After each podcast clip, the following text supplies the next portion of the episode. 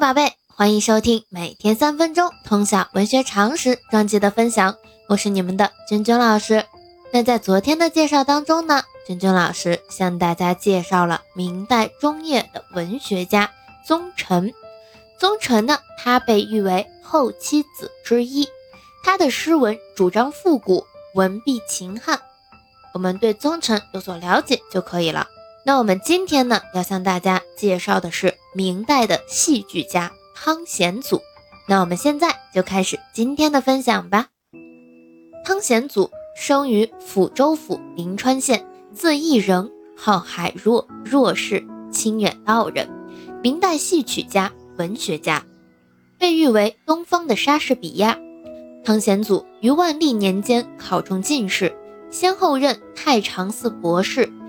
詹事府主簿、遂昌知县等职，后来因不负权贵而被免官。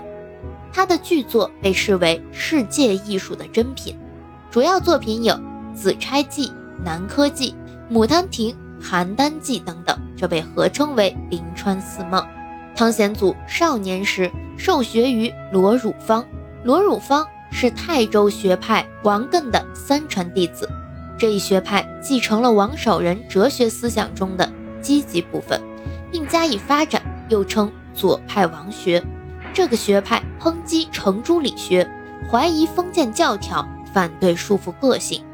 万历年间，左派王学的最突出代表人物是李治。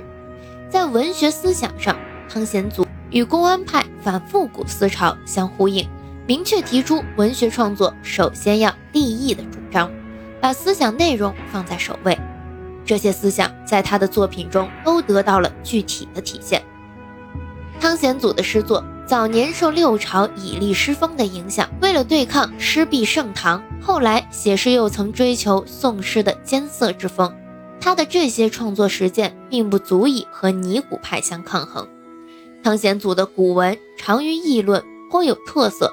他的书信写得很富感情，文笔流利。为后人所推崇。虽然汤显祖创作过诗文等等，但是呢，他的成就最高的还是传奇。他的戏剧创作现存主要有五种，即《玉明堂四梦》或者说《临川四梦》及《紫霄记》这五种。《紫钗记》《牡丹亭》《邯郸记》《南柯记》这四部戏都与梦有关，都以爱情为主题。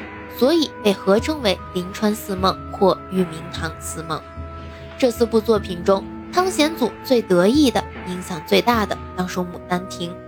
《牡丹亭》写的是一个女孩因情而死，又因情而复生的故事。在《牡丹亭》之前，中国最具影响力的爱情题材戏剧作品是我们之前介绍的《西厢记》。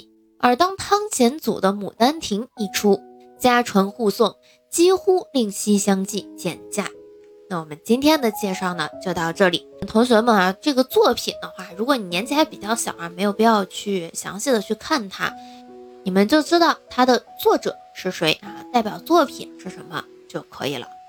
那我们今天的介绍就到这里，喜欢咱们节目的可以长期关注我的喜马拉雅号，我们明天见。